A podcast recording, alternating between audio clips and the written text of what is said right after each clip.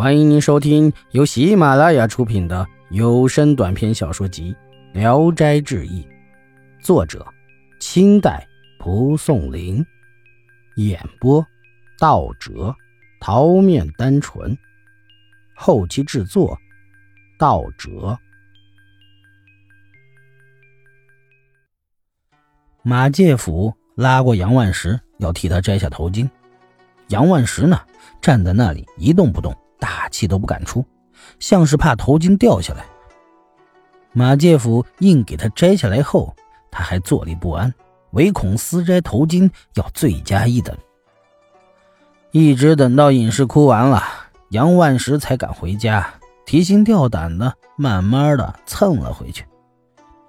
隐士见了他，默默的一句话都没说，突然站起身回房中睡觉去了。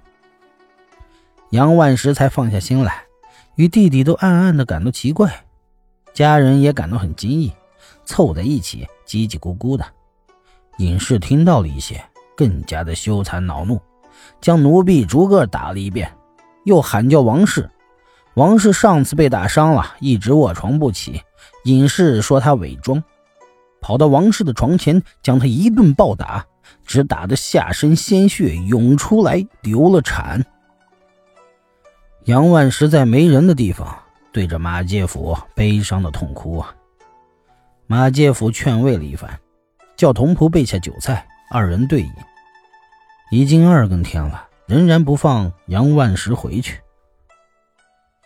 尹氏一人在卧室里痛恨丈夫不回来，正在大发脾气，忽然听到一阵撬门声，她急忙呼叫奴婢，屋门已经打开了，有个巨人走了进来。身影遮挡了整个屋子，面貌狰狞凶恶，像鬼一样。转眼间又进来了几个人，手里都持着明晃晃的刀。尹氏吓得差点就死过去，刚想嚎叫，巨人用刀尖一下子就顶住了他的脖颈，说道：“敢叫，嘿，立即杀了你！”尹氏急忙拿出金银绸缎，要买条命。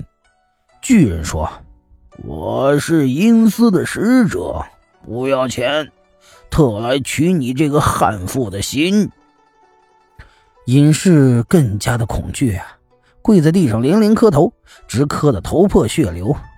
巨人呢，毫不理会，一边用刀一下下划着他的胸膛，一边数落他的罪状，说：“像某件事儿，你说该杀不该杀？”说一剑就划一刀，把隐士的凶悍罪状列举完了。刀子已经在他的胸口划了几十下了。最后，巨人说：“王氏生了孩子，也是你的后代，你怎么竟残忍的把他打堕了胎？这件事儿绝对不能饶恕！”命那几个人将他的手反绑起来。要给他开膛破肚，挖出心来看看。尹氏吓得叩头求饶，连连说已经知罪了。一会儿，听到了大门开关的声音。巨人说：“杨万石回来了。你既然已经悔过，姑且先留下你这条命吧。”说完就消失不见了。杨万石进屋来。见隐士赤身裸体的被反绑着，心窝上的刀痕纵横交错，多的都数不过来了，便解开他询问缘故，得知了事情的经过，非常惊骇，暗地里就怀疑是马介甫干的。第二天，杨万石向马介甫讲述了昨晚的怪事马介甫也流露出惊骇的样子。自那以后，隐士的威风。逐渐的就收敛了，连续几个月也没再骂人。马介甫非常高兴，这才告诉杨万石说：“我实话告诉你，你不要泄露出去啊。前次是我用了点小小的法术吓唬他一下，现在他既然已经改正了，你们又和好了，我也就暂时告辞了。”他便收拾行装走了。从此后。尹氏每天傍晚都主动挽留丈夫作伴，满脸堆笑的迎合他。